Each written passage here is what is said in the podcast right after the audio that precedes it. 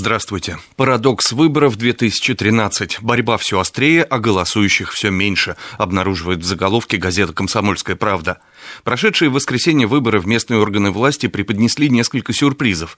Несмотря на ЧП на Дальнем Востоке, народ проголосовал за действующую власть. В Екатеринбурге мэром будет скандально известный глава фонда «Город без наркотиков» Евгений Ройзман. В Москве второе место занял блогер Алексей Навальный.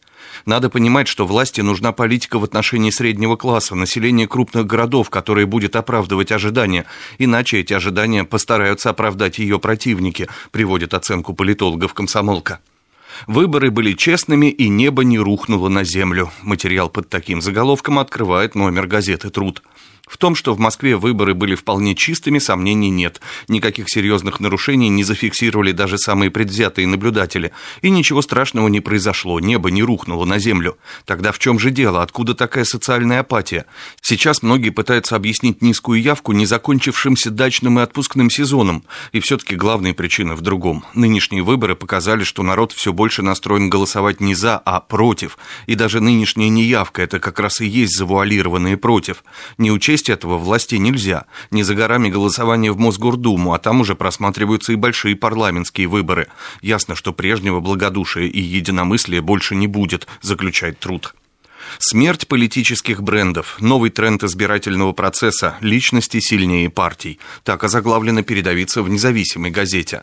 Прошедшую избирательную кампанию трудно назвать региональной. Ее результаты имеют прямое отношение к новой расстановке сил на политической сцене.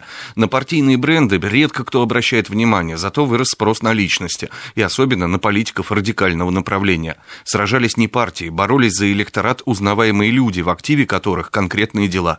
В то же время большая группа электората, представляющая средний класс, оказалась неудел. Ей не за кого было голосовать. Отсюда низкая явка. А главное, выборы доказали. В стране так и не созданы цивилизованные институты народного волеизъявления, категорично независимая газета. Главный итог этих выборов – все политические партии, как появившиеся еще при Ельцине, так и возникшие при Путине, могут отдыхать. Еще более категоричен автор комментария в газете «Ведомости». Гражданский контроль, новая атмосфера этих выборов в Москве и в Екатеринбурге были созданы не партиями и традиционными политиками, а людьми новыми, ни к каким партиям не принадлежащими. Традиционные партии, конечно, еще какое-то время будут делать вид, что живы, будут и дальше выступать в качестве спойлеров, будут с умным видом говорить, что все могло бы быть иначе, если бы их вовремя послушались и делали не так, а этак. Фактическое исчезновение даже и вполне балаганной партийной системы – серьезная проблема для страны, признает автор комментария в «Ведомостях». Со свежей прессой вас знакомил Андрей Егоршев.